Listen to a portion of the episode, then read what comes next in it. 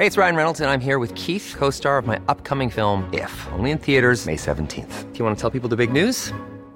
All right, I'll do it. Sign up now and you'll get unlimited for $15 a month in six months of Paramount Plus Essential Plan on us. Mintmobile.com slash switch. Upfront payment of $45 equivalent to $15 per month. Unlimited over 40 gigabytes per month. Face lower speeds. Videos at 480p. Active Mint customers by 531.24 get six months of Paramount Plus Essential Plan. Auto renews after six months. Offer ends May 31st, 2024. Separate Paramount Plus registration required. Terms and conditions apply if rated PG. Heraldo Radio. Tarde a tarde, lo que necesitas saber de forma ligera, con un tono accesible. Solórzano, el referente informativo.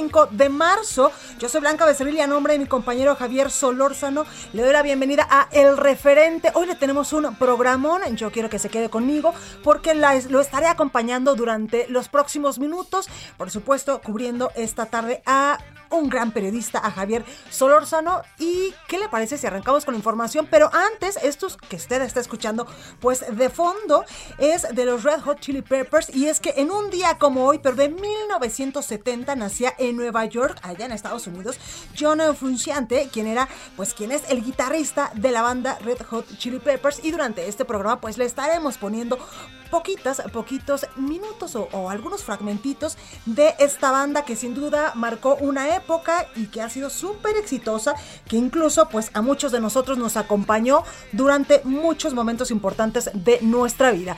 Yo soy Blanca Becerril y a nombre de mi compañero Javier Solóstrano lo invito a que se quede con nosotros. Esto es El Referente.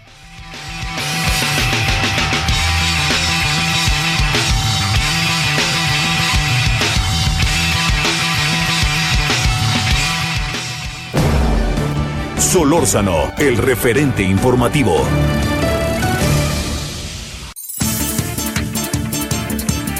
La jefa de gobierno de la Ciudad de México, Claudia Sheinbaum, informó este viernes que el sábado 6 de marzo dará a conocer las alcaldías que formarán parte de la tercera etapa de vacunación contra el coronavirus. Indicó que durante esta etapa de vacunación en la Ciudad de México, más de 142.470 trabajadores del sector salud se encuentran en la primera línea contra el coronavirus y ya recibieron la primera dosis de esta vacuna.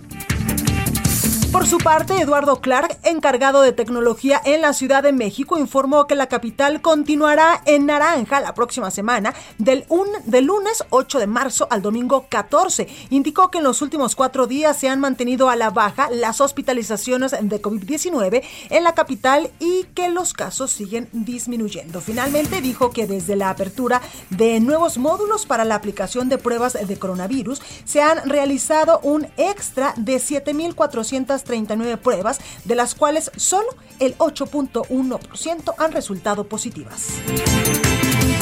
El presidente de México, Andrés Manuel López Obrador, eh, pospuso y propuso que el regreso presencial a clases sea a principios de abril para el estado de Campeche, pues aseguró que ya hay condiciones para volver. En la mañanera, el mandatario hizo un llamado a los habitantes de Campeche para que se convierta en la primera entidad del país en reiniciar las clases presenciales. También recordó que ya se han vacunado a cerca de 20 mil trabajadores de la educación y espera que todos los maestros del estado sean inmunizados actualizados. Morena comenzó este viernes la campaña electoral para la gubernatura de Guerrero sin un candidato al frente. Esto pese a que el Instituto Electoral y de Participación Ciudadana de la entidad validó ayer la postulación de Félix Salgado Macedonio. El secretario general de Morena en Guerrero, Marcial Rodríguez Saldaña, declaró que su partido ganará el estado sin importar el nombre del candidato. Y es que el fin de semana se realizará una nueva encuesta para determinar al candidato del partido. Si Salgado Macedonio No gana dicha encuesta, tendrá que renunciar voluntariamente a su candidatura para postular a otro aspirante. Además de Guerrero, los otros estados donde comenzaron ya las campañas electorales fueron Nuevo León, San Luis Potosí y Sonora, estados que elegirán, entre otros cargos, a un nuevo gobernador. Los candidatos postulados por los partidos y validados por los institutos electorales estatales comenzarán su campaña política rumbo a los comicios del próximo 6 de junio.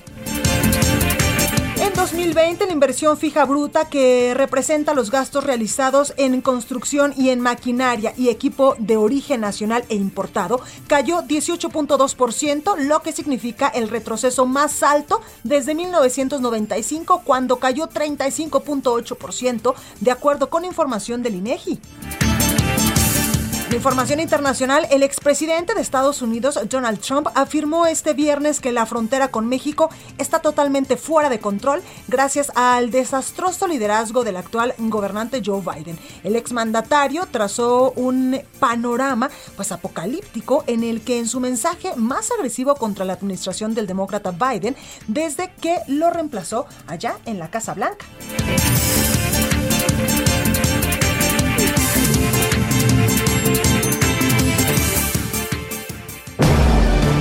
Solórzano, el referente informativo.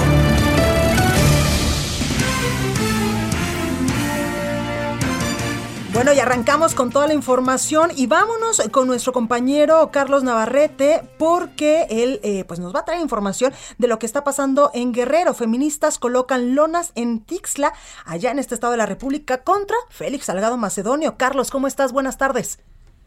Buenas tardes. Buenas tardes al auditorio. Efectivamente, comentarles que la mañana de este viernes, feministas colocaron una lona y varios pedazos de cartón en el centro de Tixcla con mensajes dirigidos al candidato de Morena a la gubernatura, Félix Salgado Macedonio, denunciado ante la Fiscalía del Estado por violación sexual.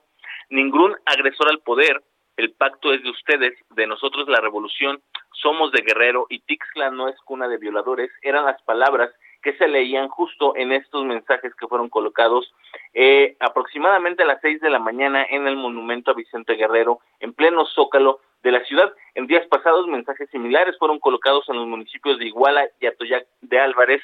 Eh, y bueno, justo hoy por la mañana, organizaciones feministas anunciaron que van a emprender una contracampaña en contra de Morena y de Félix Salgado justo un día después de que el Instituto Electoral y de Participación Ciudadana aprobó el registro de Salgado Macedonio como candidato de Morena, esto a pesar de las denuncias que existen en su contra y justamente una de las actividades que formarán parte de esta contracampaña, informaron los activistas, es colocar lonas en diferentes municipios de la entidad para que la población conozca los señalamientos que existen en contra de Félix Salgado Macedonio. Mi reporte. Buenas tardes. Muchísimas gracias, Carlos, por esta información. Buenas tardes. Gracias. Solórzano, el referente informativo.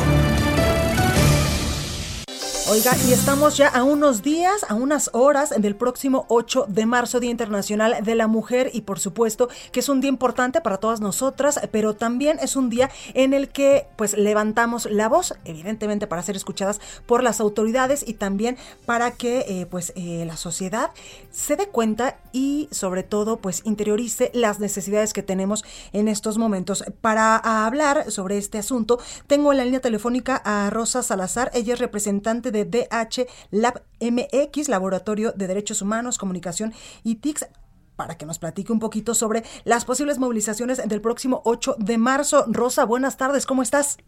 Hola Blanca, buenas tardes, estoy muy bien, muchísimas gracias por el espacio. Gracias a ti Rosa, cuéntame qué se tiene planeado para el próximo lunes. Bueno, hay muchas movilizaciones a nivel nacional, eh, algunas ya las acabas de comentar aquí en, tu espacio, en Guerrero, algunas compañías van a, trabajar en ese espacio para poder visibilizar eh, la situación en términos político-electorales. Y en la Ciudad de México lo que va a pasar es que hay una convocatoria en el Monumento a la Revolución para hacer una, una marcha que vaya justo de ese lugar, de ese punto del Monumento a la Revolución al Zócalo la cita es a las 3 de la tarde y partirá de ese lugar a las 4 para llegar, yo creo más o menos como a las cinco y media, una cosa así, porque es muy pequeño el, el tramo. Y se espera que haya una gran convocatoria, por supuesto, ¿no? Tomando en cuenta la situación que hay.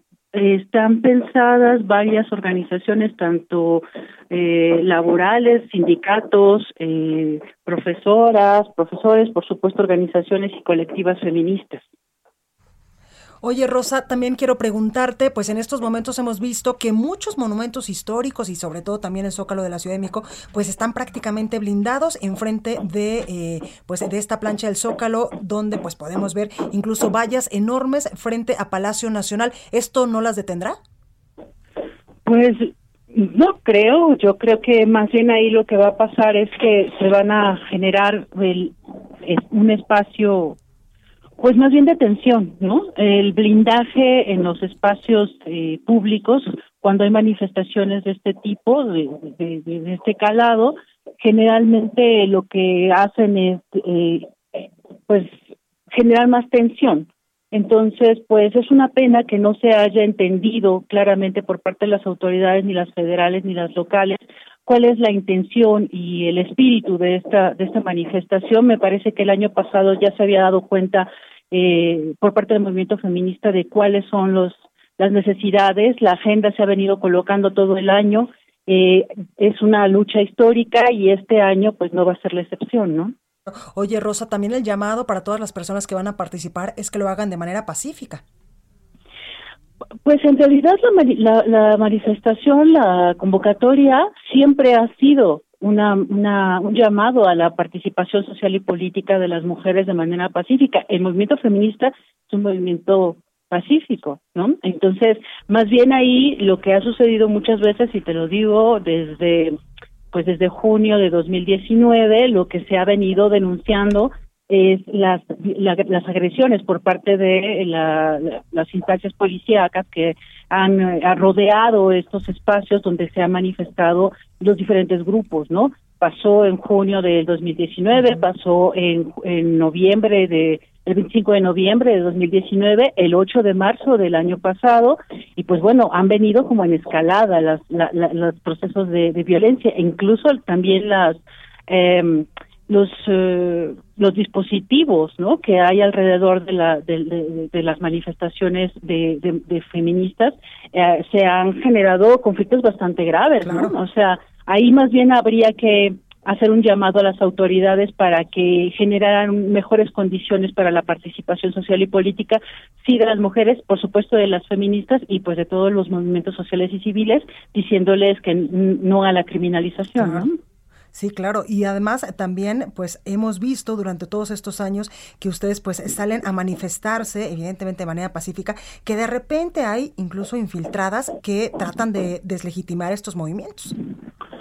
Pues fíjate que ahí hay como divergencias, ¿no? O sea, hay personas que se manifiestan de diferentes maneras. Lo que sí podemos afirmar es que eh, en, los casos en donde ha habido algún tipo de agresiones, afortunadamente ha habido grupos, ¿no? Y personas que han logrado contener el asunto. Desafortunadamente, eh, la, la eh, no se ha generado las posibilidades donde la, propia policía, las autoridades, nos hayan permitido transitar de manera pacífica todo el tiempo. Ese es un problema. Pasó el, el 8 de marzo del año pasado, ¿no? Donde ya estábamos en el Zócalo, en el MITI, y empezaron a llegar las llamadas y los mensajes de compañeras que denunciaban, ¿no? Eh, las agresiones por parte de, de, la policía, los gases, los golpes, los, ¿no? Las corretizas, o sea, hay, lo, dicho, o sea, eh, en la medida en la que la, el dispositivo policíaco se va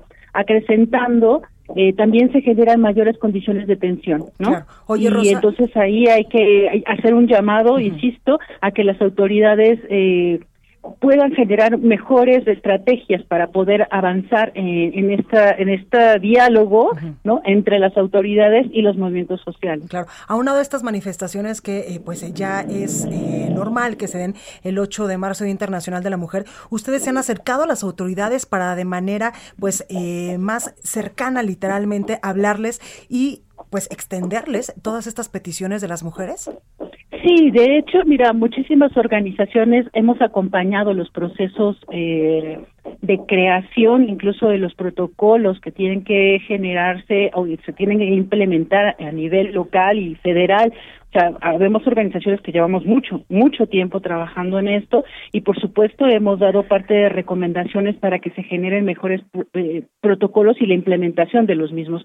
Eh, por eso es el, llamado, ¿no? Para que las autoridades puedan generar eh, una mejor estrategia. Digo, ahora mismo ya hay una situación en, en, Internet, ¿no? O sea, ya es un, una, una tendencia a nivel nacional, ¿no? Donde se muestran fotografías de un zócalo blindado, de un zócalo restringido, eh, después de la declaración que dio hace un par de días el, el presidente donde convocaba, invitaba, ¿no? A la libre manifestación me parece que hay un hay una situación contradictoria ahí y vuelvo a insistir eso no ayuda a, eh, genera un clima eh, turbio no en una situación donde la donde las condiciones en una doble pandemia la, de violencia y la la de covid ah, generan muchísimo más eh, condiciones para pues de tensión social. Y eso eso no no ayuda a nada no las autoridades me parece que no le están apoyando a, sí mismos claro. Oye Rosa tocaste un punto importante antes eh, de concluir esta participación.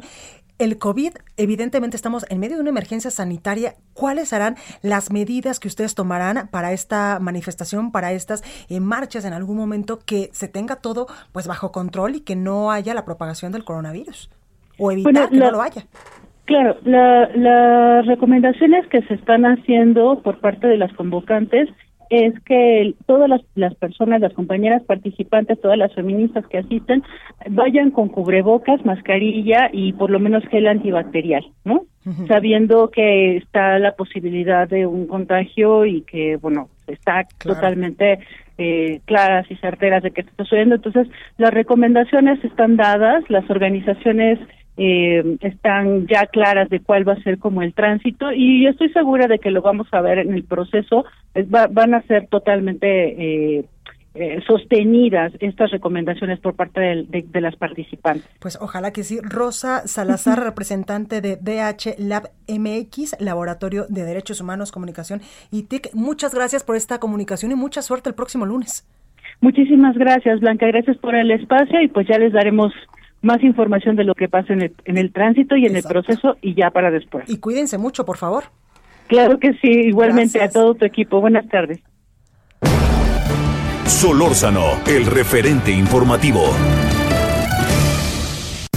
Oiga, y sin duda una de las notas eh, de las que vamos a estar hablando durante todo este viernes y que ya tenemos muchos días hablando de este asunto es de la candidatura de Morena al estado de Guerrero, que por cierto hoy pues ya arrancaron campañas también en ese estado de la República y el Instituto Electoral y de Participación Ciudadana de Guerrero precisamente validó este jueves la candidatura de Félix Salgado Macedonio al gobierno de la entidad tras una sesión pues eh, que se resolvió con seis votos a favor y uno en contra luego de haberse debatido de forma particular el tema, los consejeros aprobaron el registro de Salgado Macedonio como abanderado de Movimiento de Regeneración Nacional de Morena, sobre quien empiezan, sobre quien pesan, perdóneme, señalamientos de abuso sexual y existe una carpeta de investigación abierta en la Fiscalía General de Guerrero. A favor de la validación de la candidatura, pues votaron algunos eh, consejeros del Instituto Electoral de Participación Ciudadana de Guerrero y tras apenas dos horas de discusión, pues la mayoría de los miembros consideraron que las ocho personas registradas ante el organismo cumplieron con todos estos requisitos legales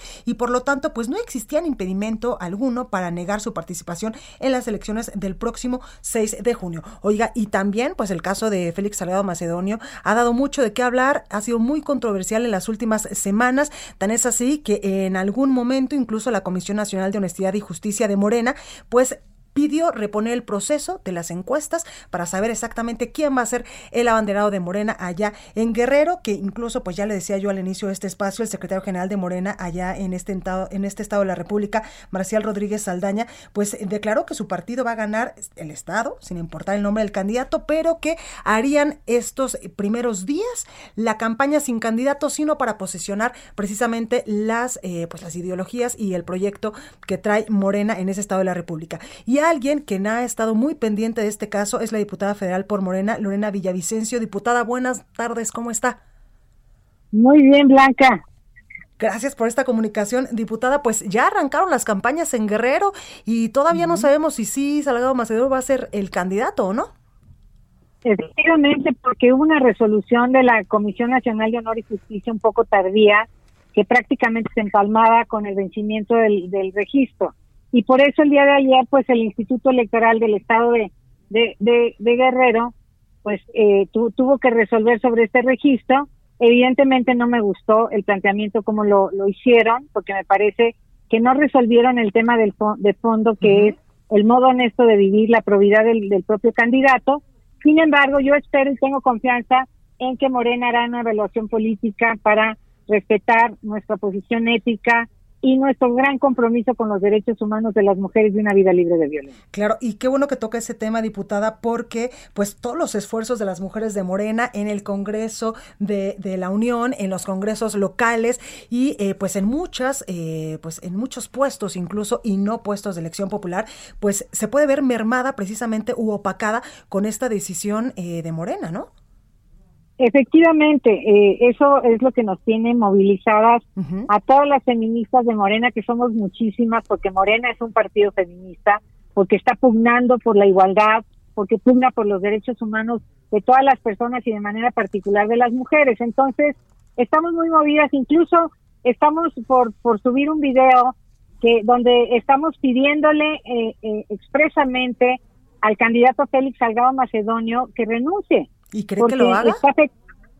bueno, eh, yo espero que, que, renuncie a partir de la decisión del, del Comité eh, Nacional de Elecciones y que no haya ningún impedimento para que eh, pueda ser sustituido y que él enfrente con dignidad el proceso que tiene abierto, porque esto que está ocurriendo pues lastima seriamente la imagen y además la trayectoria importante eh, y el esfuerzo que estamos haciendo de las feministas de Morena en la propia legislatura de y la el costo político que le puede traer incluso a Morena en esta elección, que es una de las más grandes de la historia.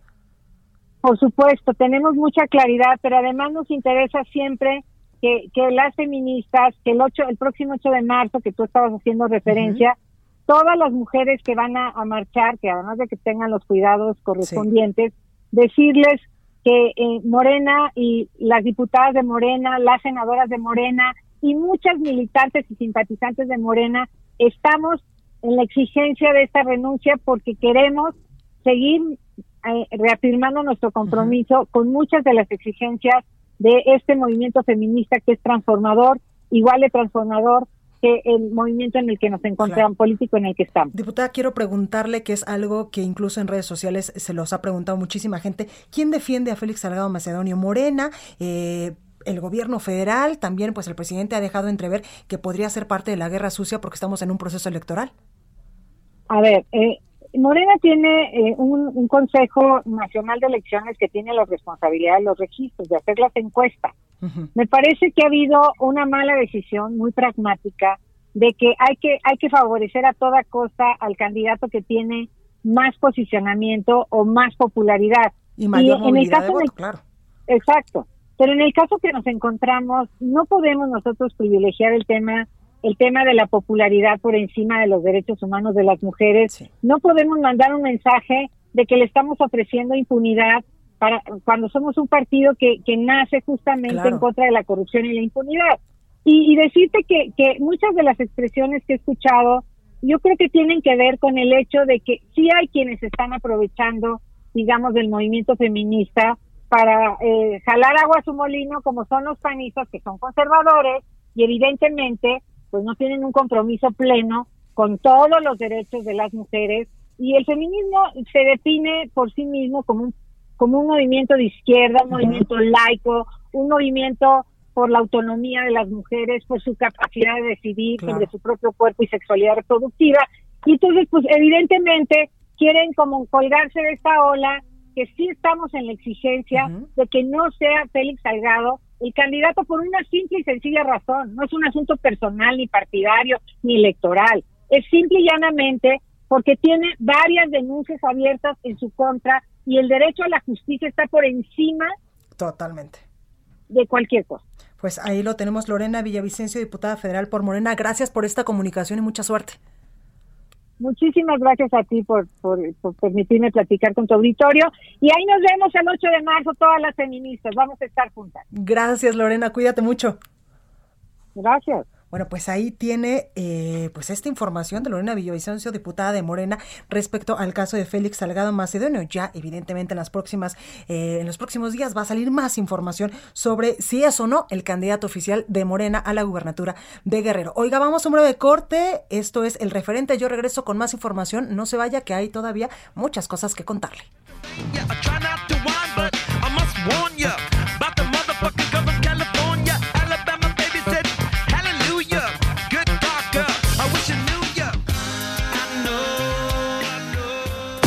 El referente informativo regresa luego de una pausa. Heraldo Radio, la HCL se comparte, se ve y ahora también se escucha.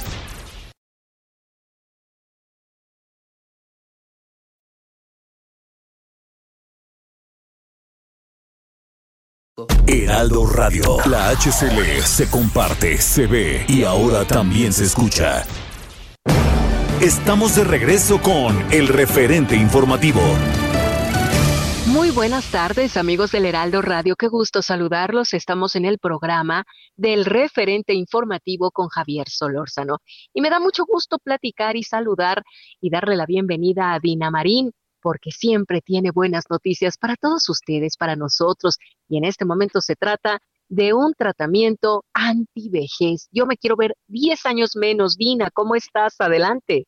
Concedido, Moni. Hola, ¿cómo se siente? Sabes, te vas a ver más joven, pero además te vas a sentir más joven y vas a estar más joven. 800 2306 mil. Aquí es el número de contacto y además hoy te conseguí, bueno, un abrazo delicioso y un regalo que vamos a agradecer justamente el mejor tratamiento antivejez que puede existir, lo digo abiertamente, es suizo, como bien dices, es una fórmula de puros antioxidantes que va a ir a cada célula del organismo, pasando por músculos, huesos, órganos vitales, que es fundamental ahorita la salud.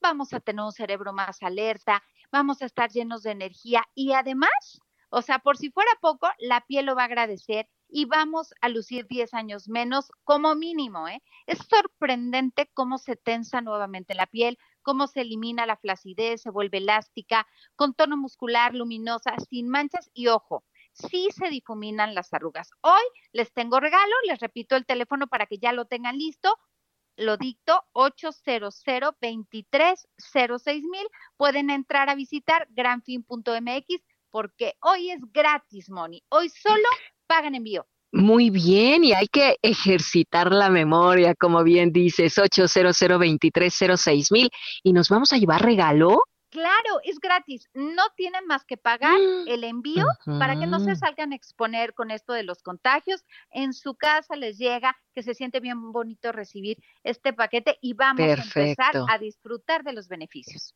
Claro que sí. Muchas gracias, Dina. Excelente tarde. Regresamos contigo, Javier Solórzano. Solórzano, el referente informativo.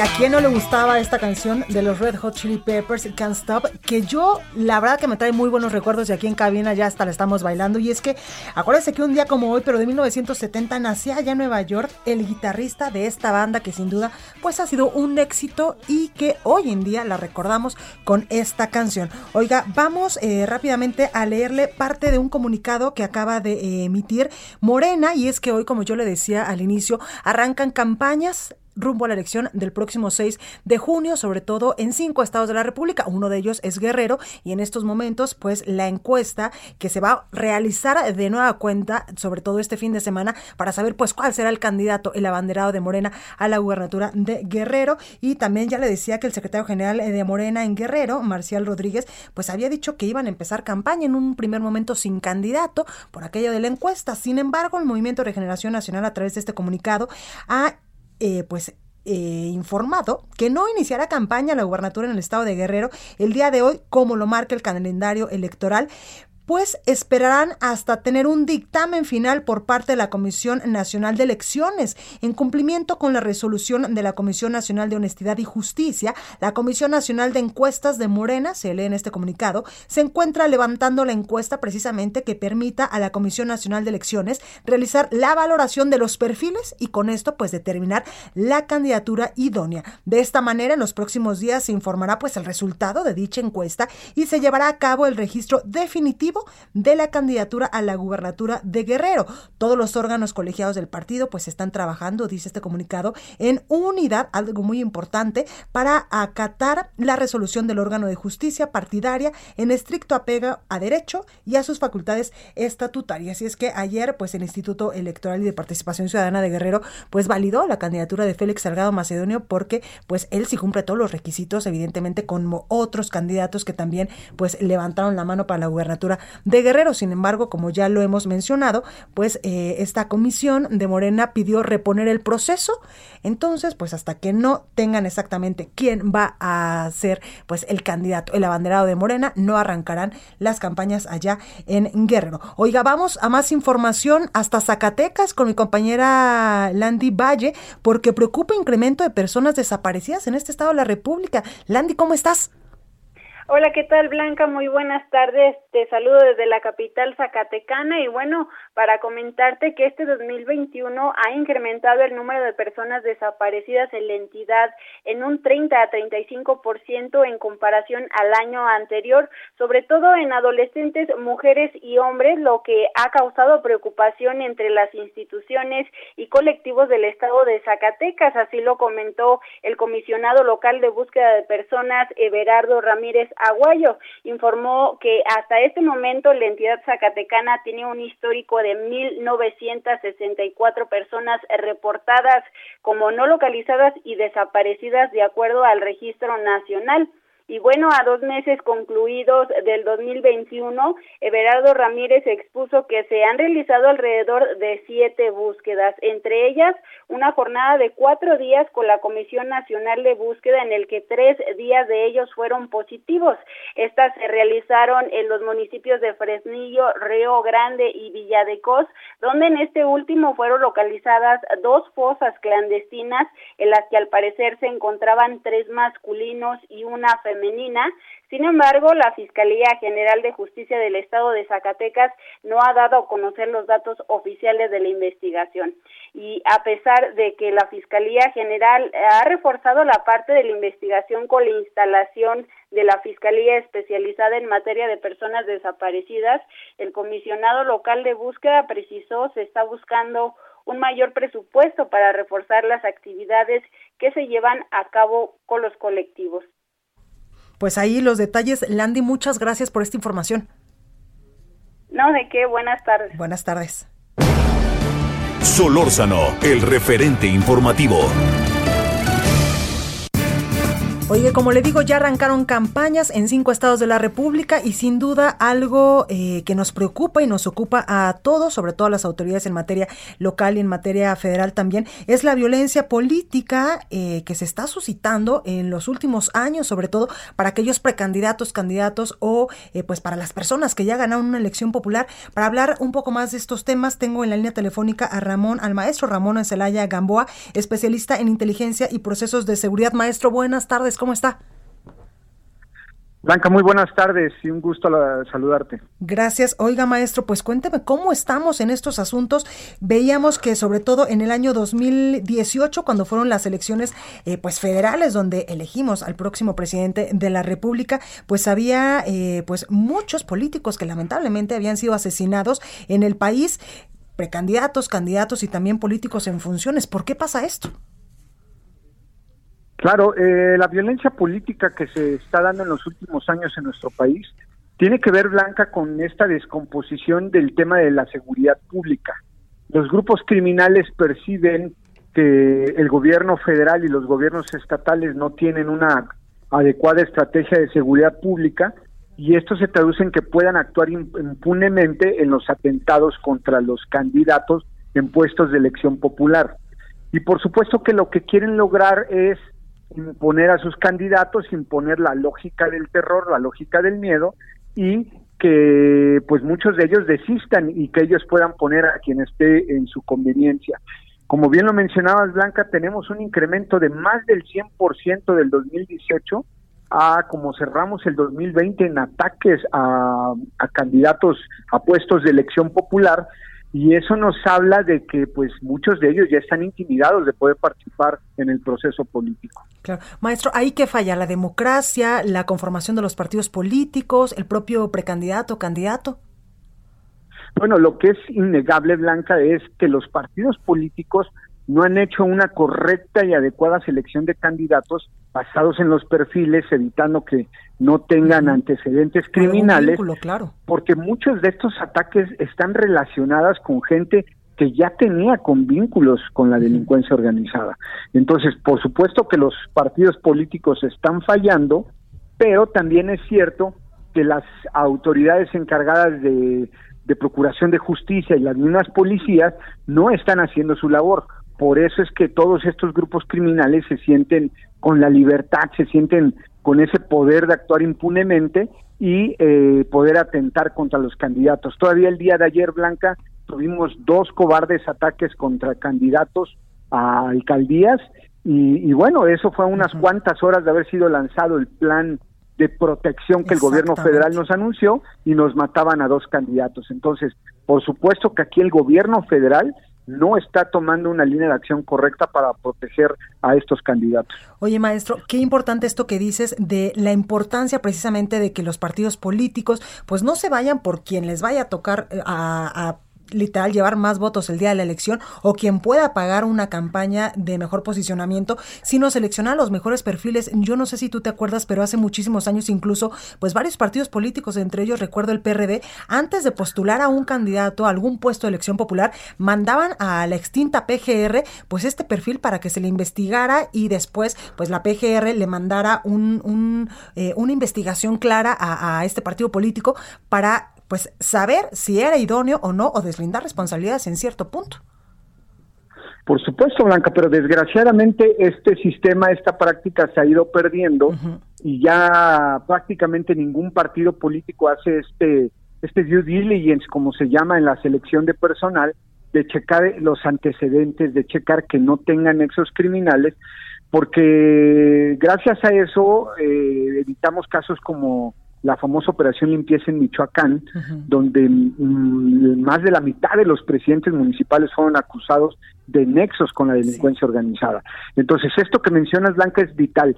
Se tiene que empezar con los partidos políticos para que no postulen a gente que claramente tiene vínculos con la delincuencia organizada. Y tampoco dejarse intimidar si algún grupo delictivo eh, pues llega con el, con el presidente del partido estatal y le dice, oye, si no pones a mi candidato, o copelas o cuello, dirían.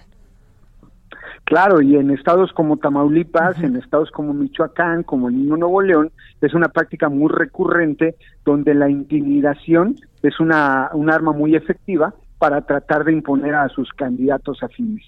Y también en qué momento, maestro, pues se perdió este feeling, este acompañamiento donde pues hay que ir a las elecciones, hay que ir a las campañas de manera pareja y no tratar de quitar al contendiente, pues en un primer momento con guerra sucia a través de medios de comunicación y de muchas otras cosas que se realizan en las campañas, sino ahora ya llegar a la violencia y a, y a literal mandar a asesinarlo. Claro, y hemos tenido casos muy lamentables en nuestro país donde candidatos de la oposición o de otro partido político utilizan estas tácticas de eliminar al rival cuando saben que no tienen posibilidades de ganar y bueno, eh, ahí comienzan también sus vínculos con la, con la delincuencia. Si no los tenían antes de que fueran verificados por el partido político o la fiscalía, en el momento en que ellos se prestan a este juego sucio, esta guerra sucia, bueno, ahí comienza su carrera criminal que, bueno, va a fortalecerse durante todo el tiempo de su administración. Pues totalmente, maestro Ramón Encelaya Gamboa, especialista en inteligencia y procesos de seguridad. Muchas gracias por esta comunicación. Muchas gracias, Blanca, muy buenas tardes. Buenas tardes. Y es que qué importante esto que nos dice el maestro Ramón Celaya, porque como le digo, pues ya arrancamos este proceso electoral, donde se va a, a elegir el próximo 6 de junio a 15 gobernadores o gobernadoras en el país, a un montón de puestos de elección popular, sobre todo en alcaldes, en presidentes municipales. La totalidad de la Cámara de Diputados también se va a elegir, así que como lo ha dicho el Instituto Nacional Electoral, pues es una de las eh, elecciones más grandes de la historia y es que le voy a dar un datito de esto que estábamos hablando de la violencia política en estos momentos y es que de acuerdo con Etelec y consultores del 7 de septiembre del año 2020 al 16 de febrero de este año 2021, eh, el periodo evidentemente eh, de inicio y cierre de las precampañas a puestos de elección popular estatales y municipales en las 32 entidades del país, se han registrado un total de 151 agresiones con un saldo de 46 personas políticas asesinadas, de las cuales pues 10 eran aspirantes a algún puesto de elección popular. Lo anterior pues significó un aumento del 4.13% en comparación con las 141 agresiones registradas por la consultora en el mismo periodo del proceso electoral anterior del 2017 al 2018 y ahora resulta con todo esto que, le estoy comentando que pues ejercer tu derecho a ser votado pues también es un asunto de seguridad donde pues también corren muchísimo riesgo. En fin, vamos con más información. Solórzano, el referente informativo. Oye, como ya arrancaron campañas, vamos a platicar un poco con Alejandro Rodríguez, editor para América Latina y también para la revista Campaign and Election México, para hablar, por supuesto, de las campañas electorales que iniciaron en Nuevo León, en San Luis Potosí, en Guerrero, en Sonora y en Colima. También, Alejandro, ¿cómo estás? Bien, Blanca, un placer saludarte, por supuesto, para platicar de este proceso. Tú sabes, habrá 15 elecciones a gobernador en todo el país y en cinco, pues todavía se sigue aplicando este viejo esquema de campañas que resultan ser cansadas, resultan ser muy largas, 90 días de campaña, y pues se darán con todo cuatro de esos estados gobernados por el Partido Revolucionario Institucional todavía, y uno más por un expriista, hoy independiente, el famoso Bronco de Nuevo León. Oye, y qué importante esto que tocas el tema del Bronco de Nuevo León, porque muchos eh, ciudadanos le apostábamos a la figura del candidato independiente y me parece que dejó mucho que desear y mucho, y nos, y nos dejó pues muchas deudas todavía pendientes que ahora pues ya no hay incluso candidatos independientes. Podemos decir incluso, Blanca, que a esa escala vimos principio y fin o nacimiento y muerte de los candidatos independientes. Fue un caso completamente atípico, claro. sí ligado a muchos problemas que existían con el Partido Revolucionario Institucional y la selección de sus candidatos en Nuevo León, los que hicieron ganar eh, se, incluso se habla de algunos cuadros priistas que hicieron ganar al Bronco, lo llevaron ahí, pero es un modelo que difícilmente se pudo repetir. Tú sabes, hubo algunos intentos en otros estados, no pasó absolutamente nada por allá hay algunos alcaldes, y hoy, hoy Nuevo León se convierte con el Bronco gobernando, con ese único gobernador independiente, se convierte en la joya de la corona, en donde existen muchas posibilidades de que tanto Morena como el PRI peleen mano a mano y puedan cualquiera de los dos en junio próximo llevarse pues el segundo estado eh, pues más eh, más apetecible o más apetecido de, de, este país que es el de Nuevo León.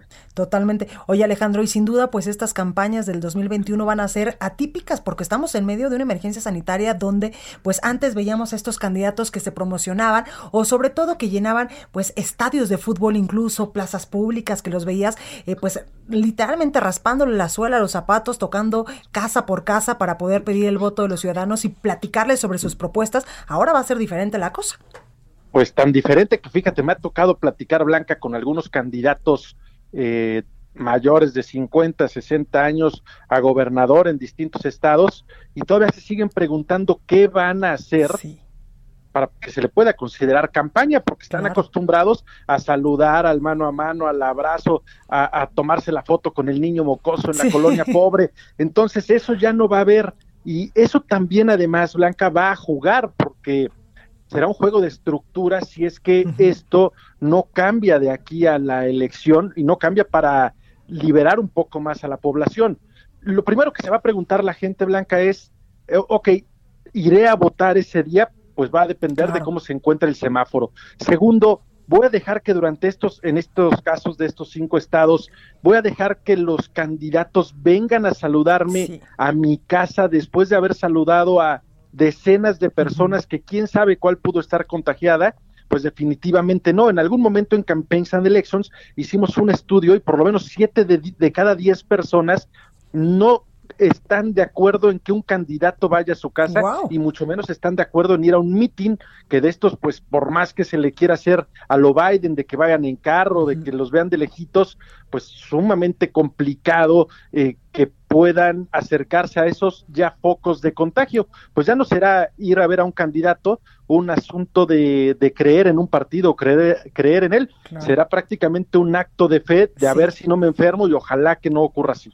Y un acto de fe también para decir, por este candidato, aunque lo conozca muy poco, voy a votar. Oye Alejandro, sin duda, eh, pues las redes sociales, los medios de comunicación, vamos a jugar un papel sumamente importante pues para llevar todas estas propuestas de campaña a los ciudadanos que no van a poder salir o que no van a poder pues ir a estos mítines como antes se tenía acostumbrado, ¿no?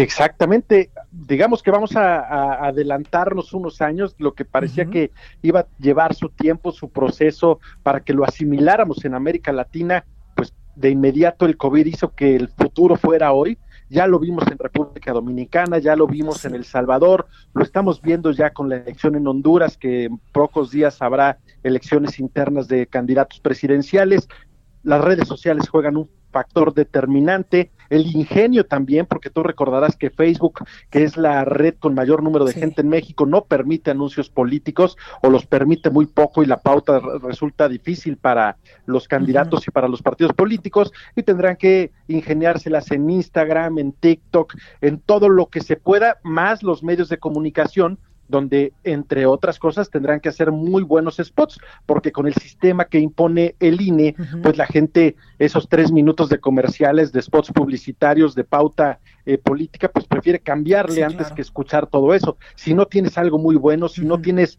eh, una gran propuesta que deba ser escuchada, que me que yo considere que me ganas para escucharte, pues tendremos un serio problema. Por eso serán, digo yo, si es que eh, la situación COVID no mejora, pues una guerra de estructuras en donde a los gobernadores priistas no habrá que descartarlos. Eh, en la operación, si es que la hacen con sus candidatos, y donde se pone a prueba o se pondrá a prueba la fuerza de Morena sin Andrés Manuel López Obrador, ahora sí en la boleta, y ya la vimos en una elección pasada, que fueron estas municipales y esta elección eh, de diputados, tanto en Coahuila como en Hidalgo, donde no hubo un Andrés Manuel López Obrador en la boleta y donde los gobernadores, tanto Miguel Riquelme como Fallat, operaron y casi arrasaron. Veremos qué ocurre eh, en este mes de junio. Oye Alejandro, y también pues llamar a la responsabilidad a todos los ciudadanos, eh, donde va a haber elecciones el próximo 6 de junio, porque pues muchos de nosotros ya somos medio apáticos para ir a votar y medio apáticos para pues eh, decir este candidato es mejor o este candidato es peor, pero también apelar a la responsabilidad de que en este momento la cancha, la decisión está en nosotros y después, si elegimos mal, no nos andemos quejando. Así es, y si no elige uno, eligen por nosotros. Ah, Eso es completamente cierto. Eh, la gente tendrá que tener la conciencia y tendrá que cuidarse. Salimos para otras cosas, salimos para ir al súper, salimos para ir al centro comercial, a ver a los abuelos, eh, con los cuidados necesarios, los que lo hacen de manera responsable, pues ese deber cívico deberá existir también para ir a votar, para elegir, porque el 2021 es fundamental para decidir qué rumbo queremos para el país. Totalmente, y también que luego no nos andemos quejando de que el candidato que ganó no era el que yo, el que yo quería o al que yo le apostaba. Exactamente, ahora sí que no, no se vale, no se vale llorar. Y bueno, estos ya, estos cinco estados ya iniciaron. Habrá que ver qué ocurre con las campañas, habrá que ver qué ocurre con Guerrero, pues donde hay una botarga del lado de Morena ya haciendo campaña. Eh, dicen que el sábado o el domingo ya habrá candidato oficial, que todo indica será Félix Salgado Macedonio, tampoco hay que hacerle ahí al brujo. Oye, pero ¿qué costo político le va a dar a Morena si lo eligen y si es el candidato oficial? Mira que el caso de Macedonio es un caso raro, Blanca. Eh, cuando tú checas los trending topics, eh, cuando se habla del problema de Macedonio con estas acusaciones graves, serias que existen, encuentras que sí se genera un trending topic, una, un señalamiento, eh, un rechazo social, pero cuando te metes a ver más allá, encuentras que ese gran rechazo social y esos grandes números eh, negativos para generar trending topics en redes sociales contra Macedonio están en la Ciudad de México, están en, Monterrey o en Es un tema más federal que local incluso. Pero en, en su ciudad y en su estado natal parece ser mínimo y las encuestas dicen que si volviera a jugar, pues votarían por él. E incluso hicimos una en Campaigns and Elections donde seis de cada diez dicen que era injusto que le hubieran quitado la candidatura. Habría que hacer análisis psicosociales a veces de las sociedades en los estados, porque tal parece que ellos también, aunque pareciera que no, la traen medida y que saben que Macedonio ahora habrá que ver qué pasa en tres meses, encaja bien con lo que quiere el guerrerense. habrá pues, mucho que ver y mucho que platicar sin duda alguna en estos 90 días de campaña. Totalmente, porque hay mucha gente interna en Morena que trae un tema incluso complicado interiormente por esta candidatura. Pero en fin, Alejandro Rodríguez, muchas gracias por esta comunicación y por ayudarnos a entender pues en dónde estamos parados rumbo a la elección del próximo 6 de junio. Habrá mucho que platicar, Blanca, y yo con gusto platico contigo, con quien ustedes quieran, eh, de aquí en adelante. Muchísimas gracias. Cuídate mucho. Un placer. Chao. Gracias. Oiga, pues vamos a un breve corte. Yo soy Blanca Becerril y a nombre de mi compañero eh, Javier Solórzano, por supuesto, lo invito a que se quede la próxima hora con nosotros. Esto es El Referente.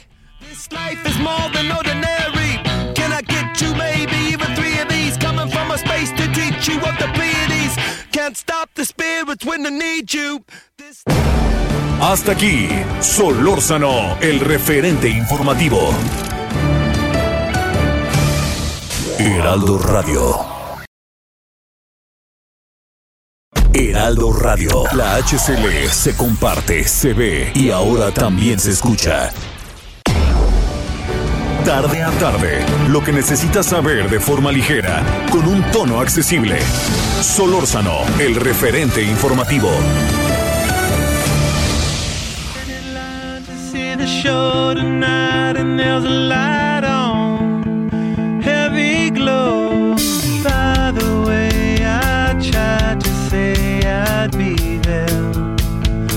Waiting for Danny the girl is singing songs to me beneath the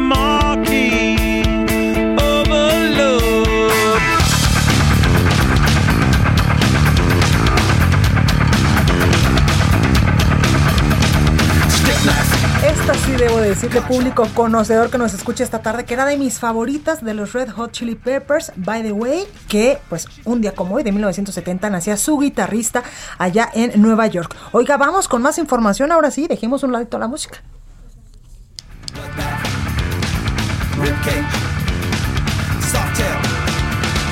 Standing in line to see the show tonight,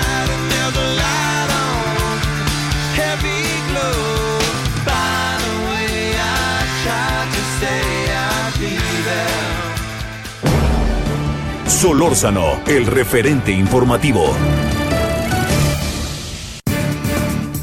Oiga, un caso que ha acaparado pues la atención y también la indignación de muchas personas en territorio nacional, pues es este asunto del desabasto de medicamentos para pequeñitos, para niños con cáncer. Tengo en la línea telefónica a Israel Rivas, papá de Dana, niña enferma con cáncer, pues para que nos platique un poquito cómo vamos en este asunto y es que el Instituto Mexicano del Seguro Social pierde incluso, usted eh, pues incluso me imagino lo ha leído en estos últimos días, el expediente de Evan, niño fallecido por supuesto desabasto de medicamentos. Israel, buenas tardes, ¿cómo estás?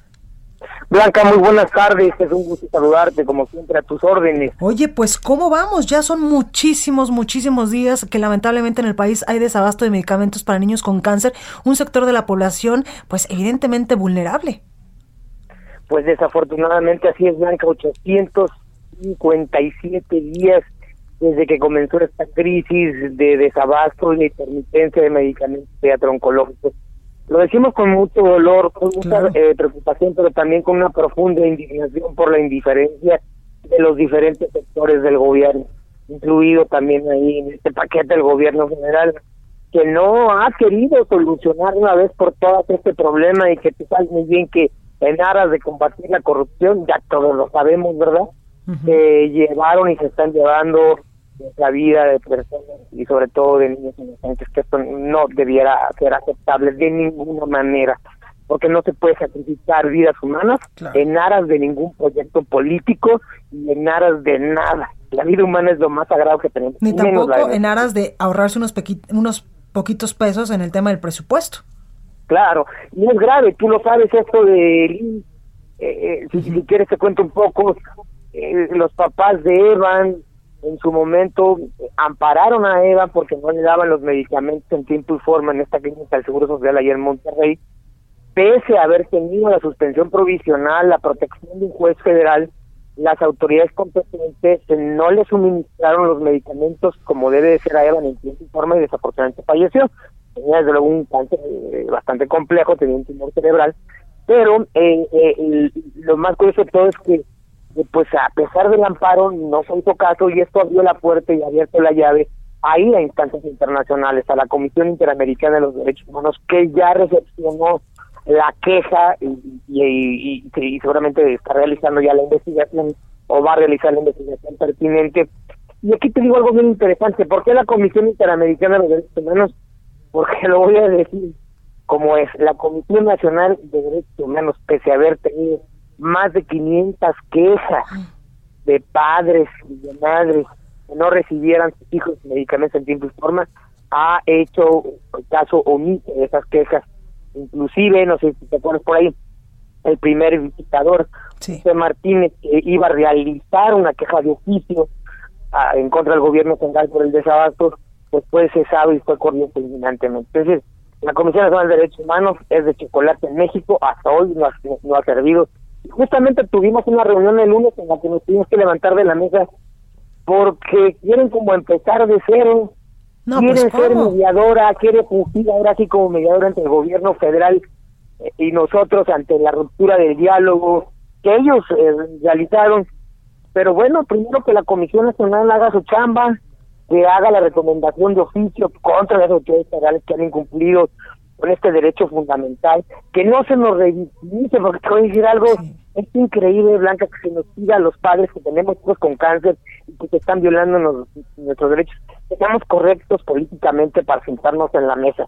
¿Cómo tú le pides a una mamá o un papá que está peleando por su medicamento sean correctos políticamente? Entonces, hay cosas inaceptables que, que, que no podemos de ninguna manera aceptar. El lunes nos levantamos de la mesa porque pues no había mucho avance, querían recorrer un camino que ya hemos recorrido con pláticas hasta con la exministra Sánchez Cordero en Gobernación y que como nosotros lo decimos, el simple diálogo no garantiza que los medicamentos lleguen por sí solos al hospital, ¿no? Totalmente. Necesitamos menos discurso del gobierno, y menos discurso y más hechos en la, en la realidad para que para que este desabasto de una vez se ponga así. Aquí tengo yo la lista de medicamentos que hace falta en todos los estados. Voy a poner hoy un ejemplo grave de lo que está sucediendo con el desabasto. En el hospital de la niñez oaxaqueña no sirven las bombas de infusión. Hay quimioterapias, pero no se les puede poner a los niños. Y llevan parados más de 15 días por esa razón. y no se les ha suministrado y eso es muy grave. Israel, pero qué inaceptable es que tengan que los padres ir a ampararse incluso para, pues, para que sus hijos reciban un tratamiento que es obligación de muchas autoridades dárselo, porque para eso pagamos un montón de impuestos. Claro, desde luego es inaceptable que nos estemos haciendo de abogados, de, de, de, protestar en la calle, de movilizarnos, y luego, inclusive luego las comisiones quieren que la hagamos hasta de investigadores y las autoridades. A ver, ¿en qué hospital hace falta medicamentos? Tráigame los expedientes. Oigan, pues esa es su chamba. A nosotros ya tenemos, que les dijimos el lunes, tenemos ya suficiente con la enfermedad de nuestros hijos. Ustedes les corresponde hacer todo ese trabajo. No nos pidan ser investigadores ni ministerios públicos porque a ustedes les corresponde ese papel. No a nosotros de ninguna manera, ¿no? Vamos a ver si se puede llegar a alguna solución con la Comisión Nacional de Derechos Humanos y si por fin actúan de oficio, porque se han tardado más de dos años en integrar, imagínate, una recomendación de oficio y una investigación pues no quiero pensar Oye, eh, cuánto más se van a tardar. Oye, Israel, y en tu caso particular, como papá de Dana, ¿cómo le has hecho? Mira, yo te voy a decir que fui muy duro, mi esposa Claudia y yo fuimos muy duros, eh, no nos dejamos, es un proceso muy complejo, hay que empoderarse como padres y como madres, y hemos exigido, yo amparé a Dana, eh, fui de los primeros que me puse en la comisión, ha sido de las pocas quejas que ha felicitado, y bendito Dios, a Dana le dieron su tratamiento en tiempo y forma.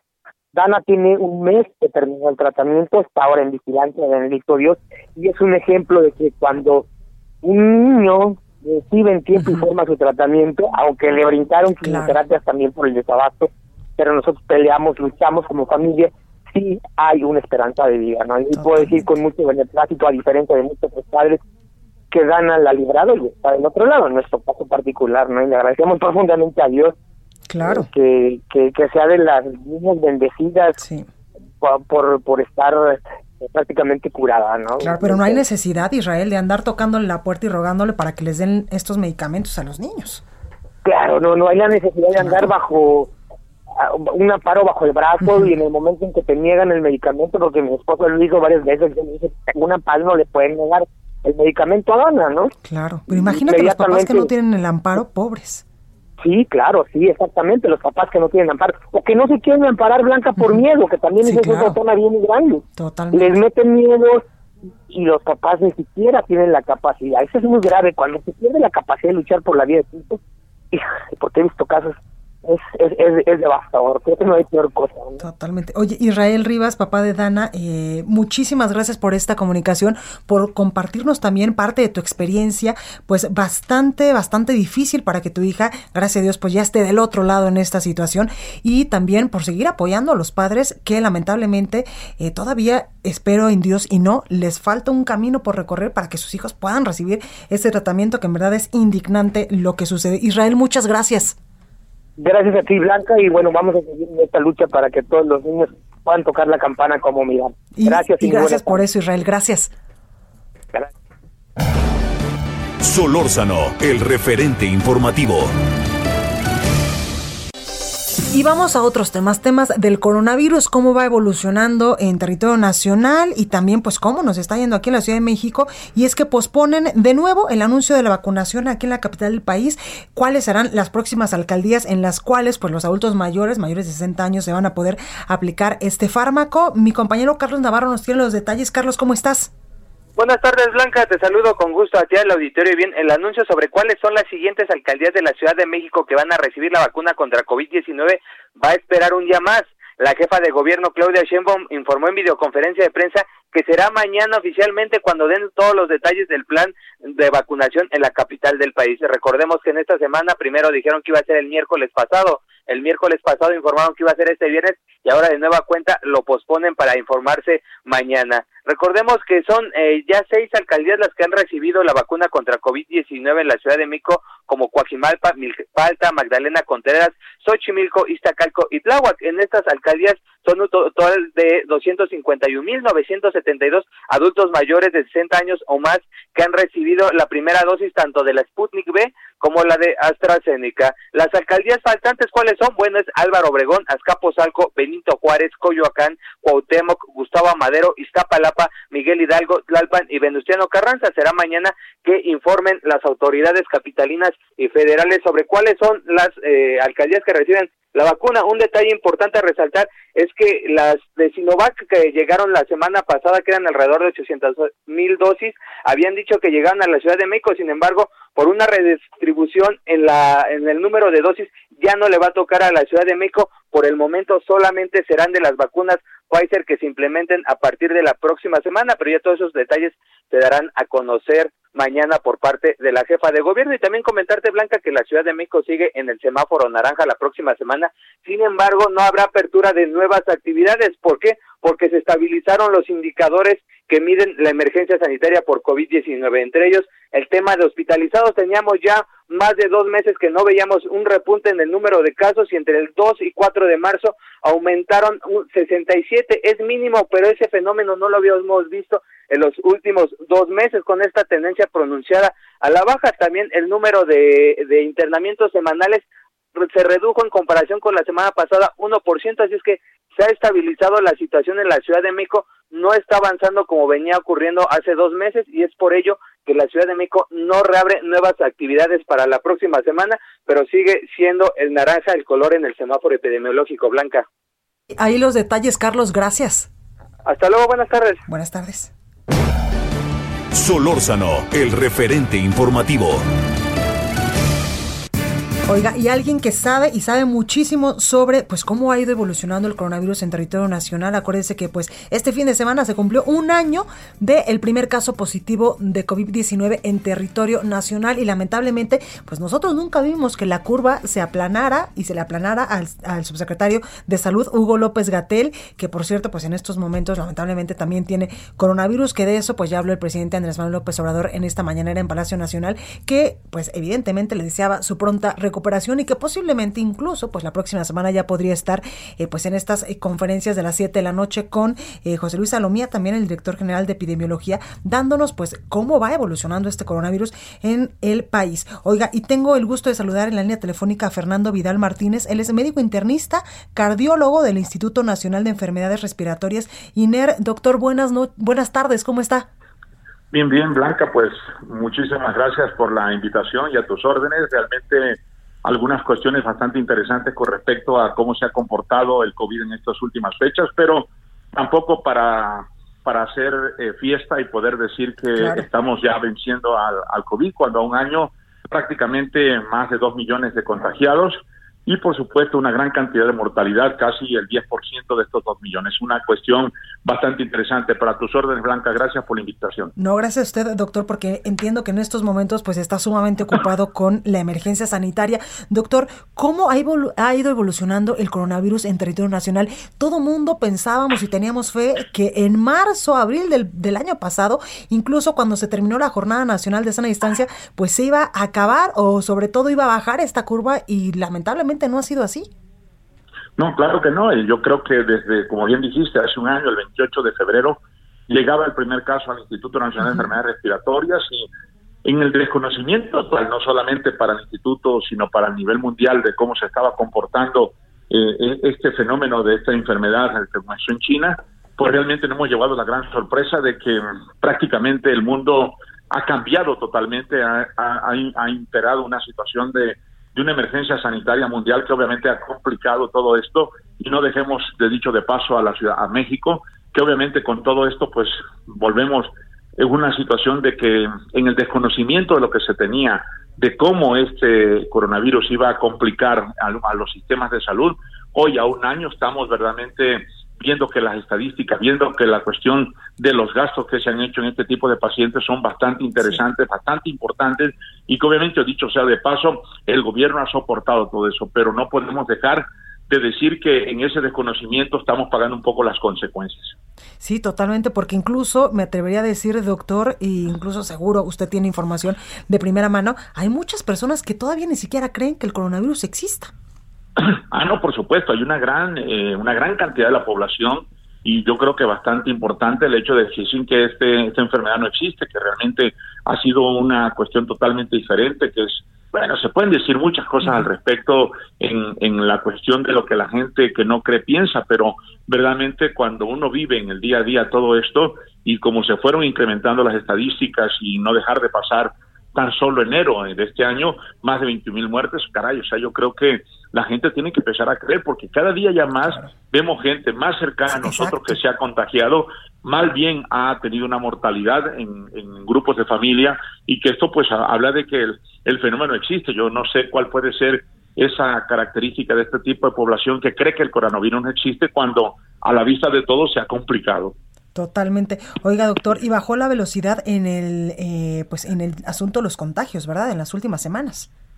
Pues sí, realmente, si nosotros determinamos la cuestión de lo que está sucediendo al respecto en la, en, la cuestión de las estadísticas, sí podemos determinar que sí ha habido una cuestión de disminución de contagios, pero también hay que recordar que la vacuna llegó el 28 de diciembre. Sí, claro. Aunque el personal sanitario fue el primero en vacunarse, ya hay gente más vacunada en este país y obviamente pues eso va a influir mucho que también el número de, de gente que tiene contagios o de gente que está expuesta pero que no tiene el problema del coronavirus, pues obviamente pues es importante. Entonces sí la vacuna viene a, a disminuir un poco la estadística, posiblemente también la gente de más conciencia que con la sana distancia, el cubreboca y demás, ha notado esa cuestión de diferente también para bajar las estadísticas, pero sigue siendo un, un disparador importante, un punto que hay que tener en consideración que no tenemos que relajarnos porque si no podemos volver a tener una cuestión de incremento en los contagios. Totalmente. Y doctor, qué importante esto que dice porque habemos muchas personas, incluida yo, que gracias a Dios durante este año no nos hemos contagiado de coronavirus precisamente por eso, porque yo en ningún momento, junto con otras personas que también hemos tenido la fortuna de, eh, pues de no habernos contagiado, que en ningún momento bajamos la guardia, yo sigo teniendo la sana distancia, usando el cubrebocas de manera indispensable. Incluso en mi bolsa traigo dos o tres cubrebocas por si en algún momento se me pierde el que traigo. La sana distancia, lavarme las manos, que bueno, mis manitas ya parecen como si tuviera 70 años, de tantas veces al día que me lavo las manos, desinfectar las cosas que compro eh, por fuera, en mil cantidad de cosas que hoy pues ya son un, un modo de vida para pues evitar contagiarnos de coronavirus. Y ahí está la clara prueba de que sí sirve eh, pues no bajar la guardia y sí sirve pues todas estas medidas que incluso autoridades, doctores como ustedes, como usted, perdón, y también eh, pues especialistas en estos temas nos han dicho que tenemos que seguir implementando y que en algún momento pues nos daban las directrices de cómo no contagiarnos. Claro, yo creo que es importante todo lo que está comentando Blanca, pero mira, eh, acaba de salir la noticia al mediodía de que Europa Central y Europa del Este han repuntado en contagios. Entonces, eso nos tiene que alertar, porque yo siempre dije que comenzó la pandemia, que nosotros tenemos que haber aprendido de los que ya nos llevaban delantera. Y esto que tú comentas de la sana distancia, el cubrebocas, la mascarilla, el hecho de evitar las masividades, el hecho de aislarse y todo de, de, esto que era importante, pues sucedió el año pasado, pero nos relajamos porque yo comentaba hace ocho días prácticamente que estábamos, pareciera que no estamos un foco naranja, pareciera que no hubiera pandemia, pero yo creo que tenemos que ver las noticias de que el hecho de que en Europa Central, Europa del Este, hoy sale la noticia que ha repuntado el número de contagios. Entonces nosotros como población tenemos que cuidarnos, tenemos todo eso que tú dices, es que esto se ha convertido en algo totalmente ya personal.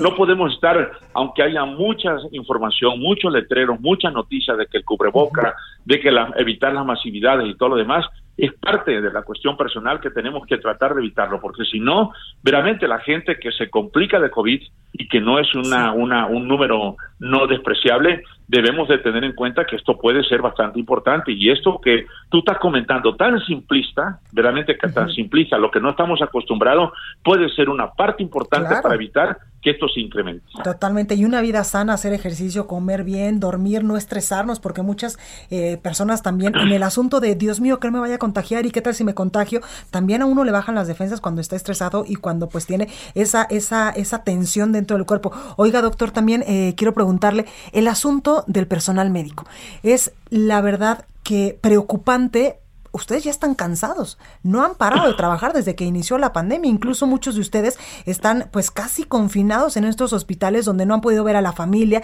y donde no han podido ni respirar un poquito porque pues están en la primera línea de, de, la contención de este virus. Yo creo que es el personal sanitario y no lo hablo nada más por los médicos, hablo desde el, agente de intendencia a el directivo, pero sobre todo pasando por todas estas fases de, de personal, yo creo que es importante tener en consideración la el, el, personal médico verdaderamente está cansado. Y, no es que tengan tanto una cuestión de hartazgo pero yo creo que sí eh, poco a poco se va viendo, se va minando todo esto, vamos cayendo mucho en cuestiones de COVID, vamos cayendo mucho en otras enfermedades, vamos, vamos cayendo en situación de un cansancio, de un estrés que verdaderamente va complicando todo eso. Yo creo que sí la gente, la población tiene que entender que si en un momento dado el personal sanitario se cansa o está en una cuestión de, bastante importante, yo creo que hay que tenerlo mucho en consideración. Totalmente. Y si ellos se cansan, doctor, ¿quién nos va a cuidar con este asunto de que en muchos momentos de la pandemia incluso pues los hospitales están saturados?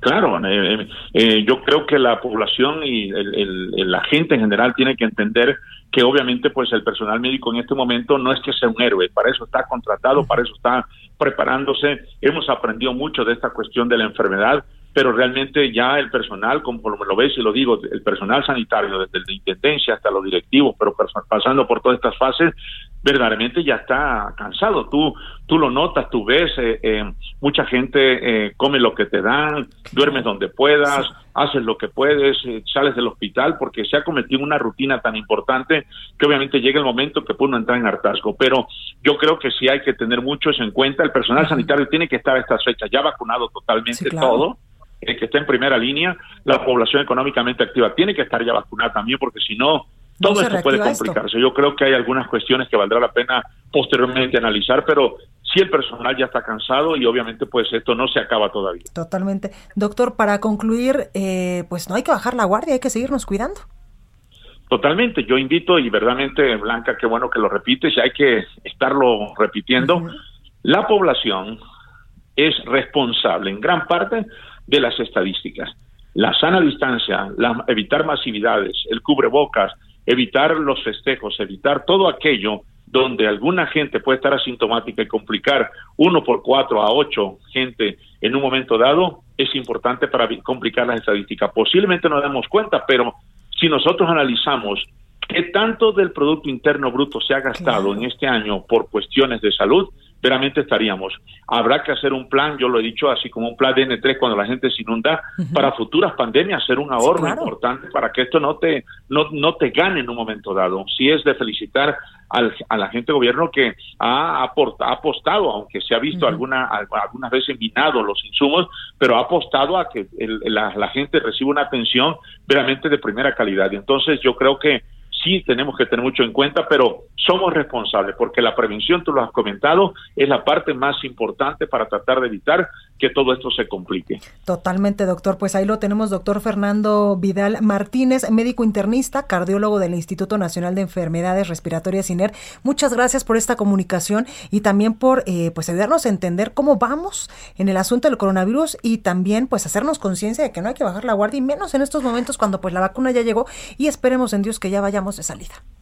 Pues por supuesto, muchas gracias Blanca y aprovechando, un saludo a mi pueblo y a mi mamá que está en Tabasco y que realmente no bajemos la guardia y todos insistamos en que tenemos que cuidarnos, si no esto Blanca puede complicarse. Te da muchísimas gracias, excelente fin de semana y gracias al auditorio por la escucha Blanca. Gracias, cuídese mucho.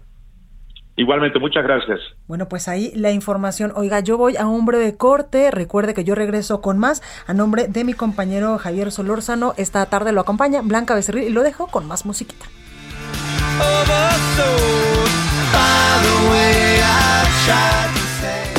El referente informativo regresa luego de una pausa. Heraldo Radio, la HCL se comparte, se ve y ahora también se escucha.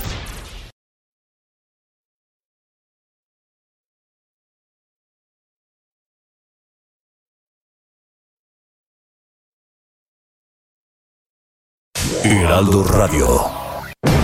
Estamos de regreso con el referente informativo.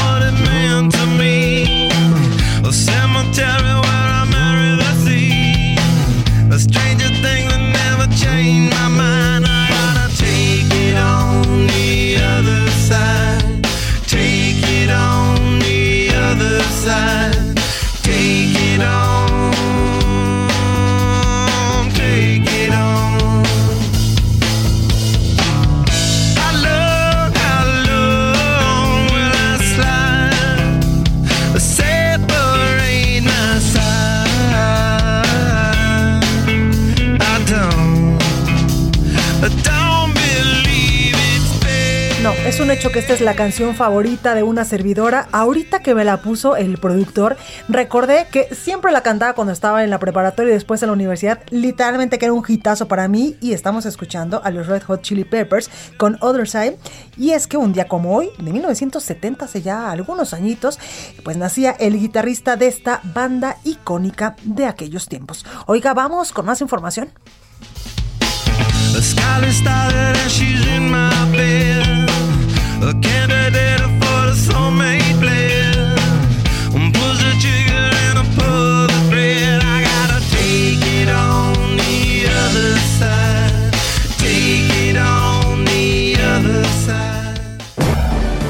Solórzano, el referente informativo. Oiga, y en los primeros minutos de este viernes 5 de marzo arrancaron las campañas por las gubernaturas de Colima, Guerrero, Nuevo León, San Luis Potosí y Sonora, cuatro de ellas eh, pues gobernadas por el PRI y una bajo la figura independiente y pues van a ser meses arduos donde será evidentemente una campaña típica porque estamos en medio de una emergencia sanitaria rumbo a la próxima elección del 6 de junio donde pues además de 15 gubernaturas estarían eh, pues renovando la totalidad de la Cámara de Diputados a nivel federal evidentemente. También muchos puestos de elección popular a nivel local, sobre todo presidencias municipales, síndicos, entre muchas otras cosas. Pero algo que nos preocupa y nos ocupa evidentemente es la violencia política, que en estos momentos es ya un tema complicado porque no sé usted, pero ahora creo que el ejercer pues tu derecho a ser votado se ha convertido también en una causa de pues de precaución de seguridad donde muchos de nosotros pues incluso ya no queremos levantar la mano pues, cuando un instituto político viene y nos ofrece una candidatura no porque no querramos ayudar y poner nuestro granito de arena para hacer de este México una mejor nación, sino por el miedo a que incluso pues nos puedan arrebatar la vida. Sobre estos asuntos platico con Rubén Salazar Vázquez, él es director de la consultora en comunicación y gestión de riesgos Etelect. ¿Cómo estás, Rubén? ¿Qué tal, Blanca? Un gusto estar en tu programa. Buenas tardes, un saludo a tu auditorio. Buenas tardes. Oye, Rubén, pues cuéntanos, lamentablemente, muchos asesinatos de precandidatos en esta elección rumbo al 2020, bueno, rumbo a la elección del 6 de junio del 2021. Así es, sí, el mes de marzo empezó con una ola, ¿no?, de, de atentados que no se había visto por lo menos hasta los primeros cinco meses del proceso electoral. De hecho, llevamos casi un, un- una persona política asesinada por día desde que inició el mes de marzo. Al día de hoy, en el indicador de violencia política de TEDx está registrando un total de 205 agresiones en contra de personas políticas, con un saldo de 55 eh, personas políticas que han sido asesinadas. De ellas, al día de hoy, ya confirmado, te puedo confirmar, 14 aspirantes a puestos de elección que han sido asesinados. Eh, los últimos eh, dos casos ¿no? que observamos entre el día, bueno, el día de ayer, entre la tarde y la noche del día de ayer, tanto en Veracruz como en el estado de Chihuahua. De hecho, en el caso del candidato de nuevo, nuevo Casas Grandes en Chihuahua, fue asesinado junto con su escolta. Entonces sí es un tema eh, preocupante porque finalmente el 90% de estas, eh, perdón, eh, de estos asesinatos en contra de personas políticas y en particular el 90% de, de, de, de esta violencia no letal se está dirigiendo en contra de, de, de aspirantes o de políticos del ámbito municipal.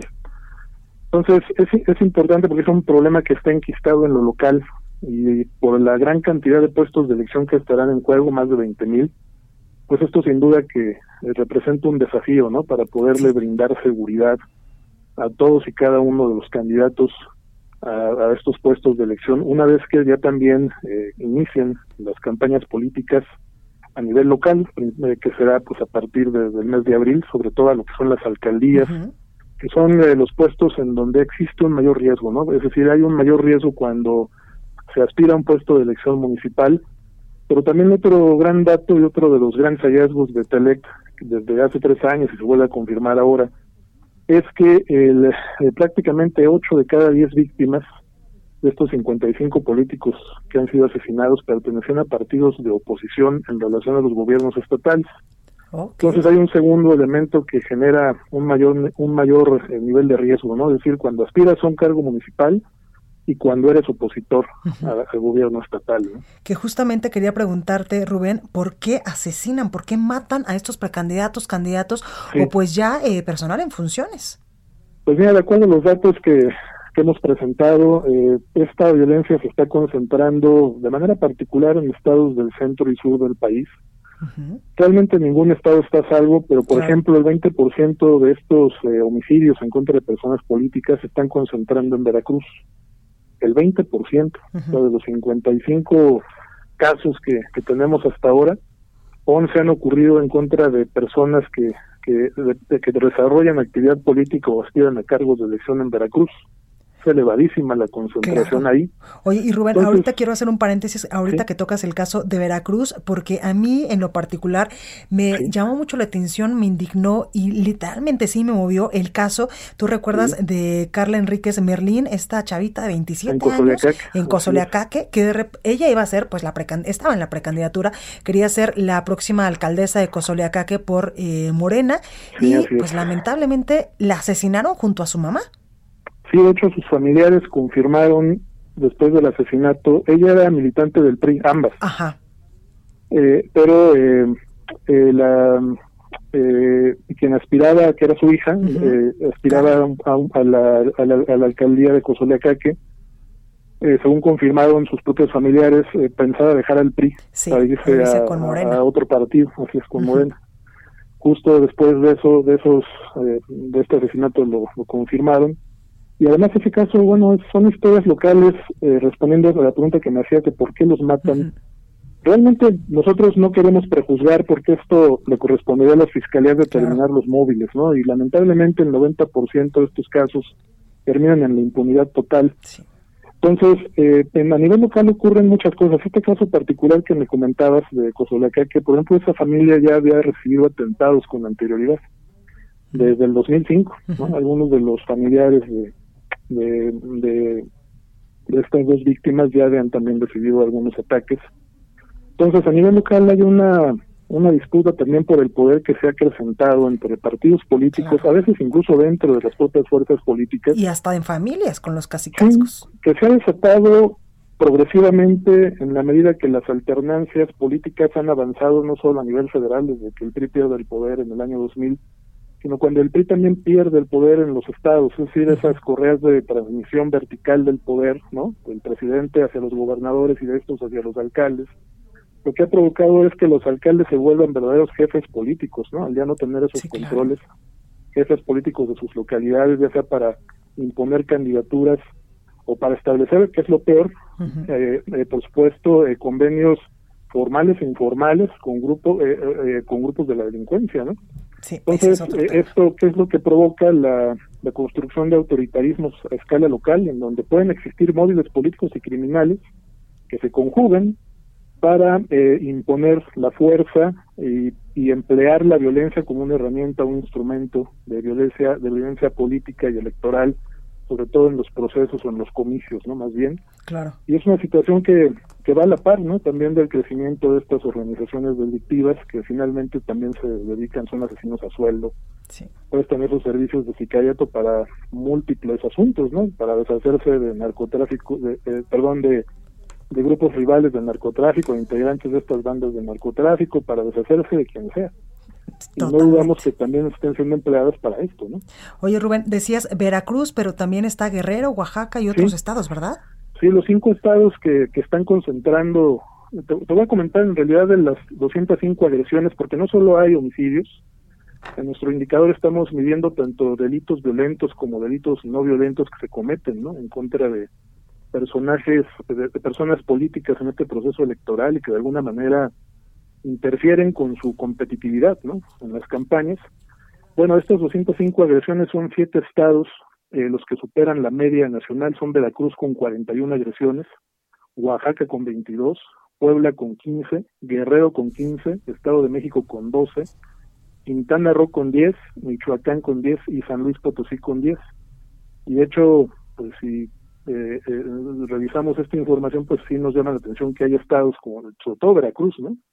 Que también en agresiones concentra el 20% del total nacional, que es en donde se está eh, focalizando, es el nuevo epicentro de la violencia política en este proceso electoral de los 14 aspirantes a puestos de, de, elección, pues es un dato, la verdad, es importante, siete son de Veracruz. ¿no?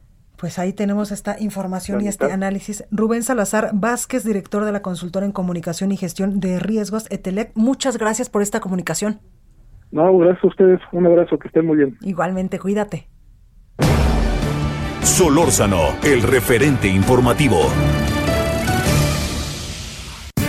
Oiga, y se acuerda que al inicio casi este espacio informativo, pues platicamos incluso con Israel Rivas, el papá de Dana, una niña enferma con cáncer, y también pues ha circulado en diversos medios de comunicación que el Instituto Mexicano del Seguro Social informó a la Fiscalía General de la República que no encuentra el expediente clínico del niño Evan Omar, quien según la denuncia presentada por sus padres, falleció a causa del desabasto de medicamentos. Bueno, pues al respecto, acabamos de tener un comunicado de prensa del Instituto Mexicano del Seguro Social que dice respecto a la información que circula en medios de comunicación sobre el supuesto extravío del expediente del paciente pediátrico Evan, el Instituto Mexicano del Seguro Social informa lo siguiente. En primer lugar, se niega terminantemente que el instituto haya perdido expediente alguno. Afirma lo contrario, no a lo contrario, pues no abona el esclarecimiento de los hechos. Se brindó atención médica al menor en diferentes niveles y hasta el momento se ha enviado a la autoridad ministerial lo correspondiente a la atención de primer nivel. Queda pendiente, también dice el IMSS, remitir copias certificada del expediente clínico integrado en el Hospital de Especialidades número 25 del Centro Médico Nacional Noreste por atención médica de alta especialidad correspondiente al tercer nivel. El Instituto Mexicano del Seguro Social también aclara que ambos expedientes se encuentran debidamente resguardados en la Unidad de Medicina Familiar número 43 y en el Hospital de Especialidades número 25 CMN Noreste. Se recibió requerimiento de la autoridad ministerial al cual originalmente se brindó atención a través de la remisión de los antecedentes clínicos que obraban en el expediente central de esta unidad médico familiar número 43. También el Instituto Mexicano del Seguro Social brindará atención inmediata al requerimiento formulado por la autoridad ministerial con la finalidad de que los hechos sean esclarecidos. Es así como el IMSS niega terminantemente que el instituto haya perdido el expediente de alguna persona, de este pequeño en particular. Afirmar lo contrario, dice, no abona al esclarecimiento de los hechos. Bueno, pues ahí la respuesta del Instituto Mexicano del Seguro Social, aparte de lo que le hemos comentado, que incluso pues el papá de Dana, Israel Rivas, quienes son pues padres de familia que están luchando desde hace muchísimos meses para eh, pues eh, sobrellevar el desabasto de medicamentos en el país, también nos lo comentaba en entrevista. Solórzano, el referente informativo.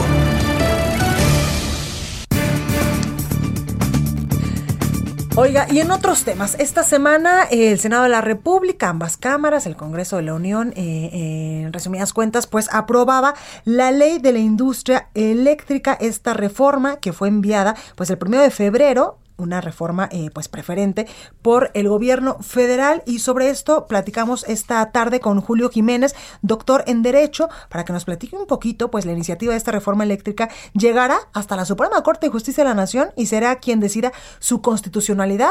¿Cómo será la ruta? Se lo pregunto a Julio Jiménez. Doctor, buenas tardes, ¿cómo está?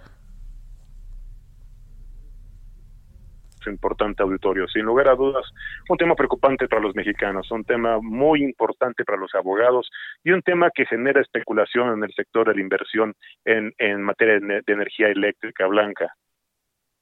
Totalmente, doctor. Oiga, ¿cuál sería la ruta jurídica que tendría que seguir? Porque incluso cuando se aprobó, muchos eh, senadores, sobre todo de oposición, pues levantaron la mano y dijeron, vamos a ir hasta las últimas consecuencias legales, vamos a ir incluso ante la Suprema Corte de Justicia de la Nación para poder, pues, eh, hacer un acto de inconstitucionalidad para que, pues, esta reforma no se lleve a cabo, que muchos también han dicho, incluso el sector empresarial, que quien va a pagar los platos rotos, pues, somos los usuarios. Eh, eh, eh, doña Blanca, permítame comentarle que el tema, sin lugar a dudas, es consecuencia de una política pública que el año pasado impulsaba impulsara la Secretaría de Energía, una política pública que la Comisión de competencia económica pues echó abajo con una controversia constitucional, misma que fue resuelta por la Suprema Corte en la segunda sala. Esta, esta resolución de inconstitucionalidad que la Suprema Corte de Justicia declaró en esta política pública, reitero, en materia de energía eléctrica, pues ante no tener la respuesta y por obviamente incurrir en posibles prácticas monopólicas o incluso generar condiciones violatorias a los principios de concurrencia y libre competencia, que son principios constitucionales, sobre todo principios que vulneran acuerdos internacionales y permítame comentarle que el TEMEC tiene capítulos en materia de comercio, en materia de generación e inversión de capital, donde México estaría incurriendo en serios, en serios problemas, serias omisiones, y no mencionar los tratados internacionales como el, Acuerdo de París, permítame mencionarle, que hay, hay 16 acuerdos en donde México es parte, y México estaría incurriendo en una omisión seria, una omisión que incluso nos llevaría, como bien y acertadamente refería usted, y refieren algunos eh, legisladores de oposición, pues acudir ante la Suprema Corte de Justicia en segunda, en una segunda versión ya impugnando no una política pública, sino impugnando ya una, una iniciativa de reforma preferente que bueno tuvo bien modificar diversos artículos y transitorios de esta ley en materia de, industria de energía eléctrica.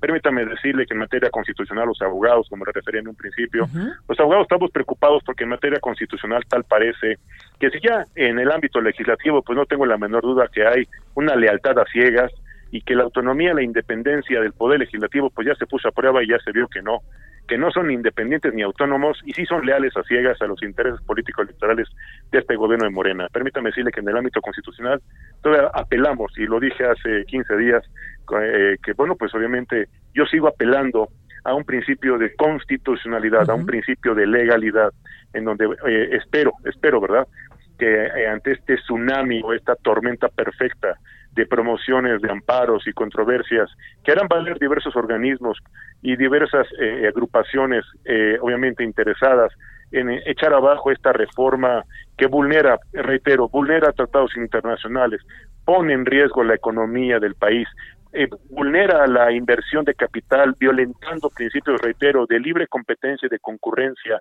de inversiones que podrían generar miles de empleos, condiciones que afectarían, reitero, la condición económica del país. También quiero decirle algo, eh, Blanca, el tema en el ámbito social, pues efectivamente, como bien refieren, va a encarecer, va a generar un deslizamiento en los costos de producción, distribución y comercialización de la energía eléctrica.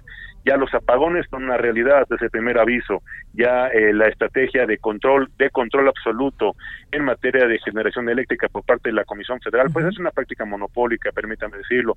Aun cuando eh, quiero decirle que el artículo 28 constitucional, pues refiere que son áreas estratégicas del gobierno federal y que bueno, pues no se consideran pues prácticas monopólicas. Permítame decirle que el hecho de violentar acuerdos internacionales y pasar por alto disposiciones constitucionales y dejar en manos de una sola empresa productiva del Estado, quiero ser muy categórico, no es otra figura, ya no es una empresa prestatal, ya no es un organismo desconcentrado, no, no, no, no, es una empresa productiva del Estado, la Comisión Federal, por cierto, una empresa que en los últimos años ha perdido competitividad, ha perdido productividad, ha perdido calidad ha perdido los protocolos por los cuales muchos años se la habían reconocido y certificado como una empresa con grandes estándares de calidad en su generación y producción y distribución de energía eléctrica. Desafortunadamente, la eh, opacidad, la falta de transparencia o la ineptitud de algunos funcionarios del gobierno de, de la Cuarta Transformación han generado que la Comisión Federal se haya vuelto en unos pocos años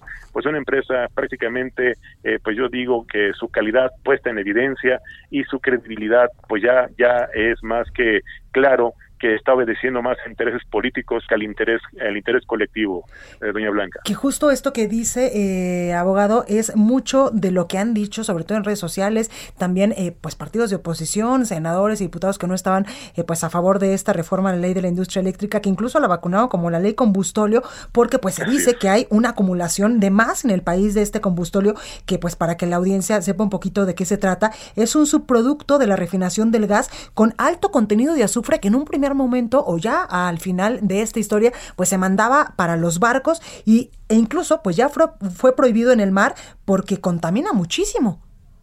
Efectivamente, desafortunadamente, bueno, México en este momento pues no no ha transitado, no ha entendido, al menos este gobierno, no México, eh, me expresé indebidamente.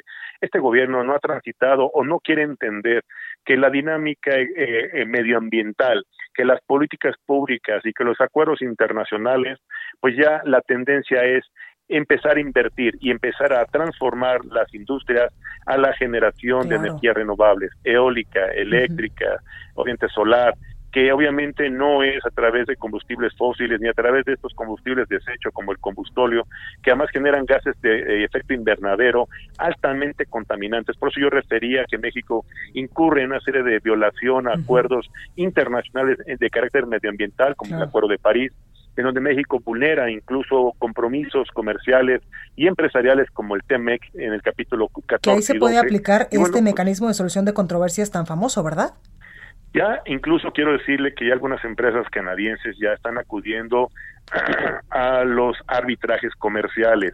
Ya habrá instancias internacionales promovidas por empresas que están viéndose afectadas consecuencias de esta reforma preferente, esta reforma a la ley de la industria energética en materia eléctrica, que bueno, pues evidentemente vulneran sus derechos. Lo que quiero decir es que tenemos varios parques eólicos funcionando en este momento. Tenemos más, más, eh, más inversión que estaba en espera de, detonarse para echar a andar la, eh, la producción de más energía limpia, energía renovable y desafortunadamente este capricho, ocurrencia o intereses personales, no sé de quién, ¿verdad? Pero me lo imagino, pues echan abajo eh, proyectos eh, pues que iban a detonar la generación de empleo productivo que buena falta nos hace a los mexicanos, iban a detonar la inversión de capital millonaria que buena falta le hace a la economía nacional para seguir repartiendo dinero a diestra y siniestra, y bueno, buena falta le hace a la, economía y al crecimiento del Producto Interno Bruto. Y si no hubiera dudas, permítame decirle algo importante, algo preocupante, eh, que en, el sector de la inversión, si por alguna razón las calificadoras, como ya se están retirando, ya se retiró en este caso ya eh, la calificadora Fitch, ya se retiró de Pemex, bueno, pues quiero decirle que las calificadoras internacionales, si califican que México podría perder el grado de inversión, le quiero decir que los capitales extranjeros, en ese momento empieza la fuga de capitales de nuestro país, nuestra economía va a sufrir una caída terrible y evidentemente la generación de empleo productivo será pues será un sueño guajiro porque no habrá inversión, no habrá empresa, no habrá empresario y no habrá quien dé empleos, no habrá quien invierta un solo peso en este país si es que por alguna desgracia nos quitan el grado de inversión, un grado de inversión que se adquirió en el sexenio de Carlos Salinas de Gortari y que bueno, se vino consolidando a pesar de todos los eh, problemas económicos y crisis, se vino consolidando a lo largo de las finales de la década de los noventas y a lo largo de pues principio del siglo siglo XXI. Y bueno, pues si perdemos este grado de inversión que a nivel económico, macroeconómico es un tema muy preocupante para el país, pues sería un, escenario que pondría eh, en estado de crisis. Ya estamos en un escenario de crisis. Pero más. más todavía más. Agravaría la circunstancia porque este gobierno pues no ha entendido que el gobierno no genera empleos. Quien genera empleos en este país, permítame decirle son los, que son empresarios. los empresarios. Totalmente. Julio Jiménez, doctor en Derecho, muchas gracias por esta comunicación. Doña Blanca Abrecerril no sabe cómo le agradezco la oportunidad de compartir con usted algunas de mis modestas reflexiones y dirigirme a su importante auditorio. Gracias, Muchas gracias por la oportunidad. Muy buenas tardes. Buenas tardes. Bueno, pues hasta aquí este programa, el referente, a nombre de mi compañero Javier Solórzano. Gracias por habernos acompañado durante este programa. Yo soy Blanca Becerril y por supuesto que lo dejamos con la programación de El Heraldo Radio y también de los Red Hot Chili Peppers.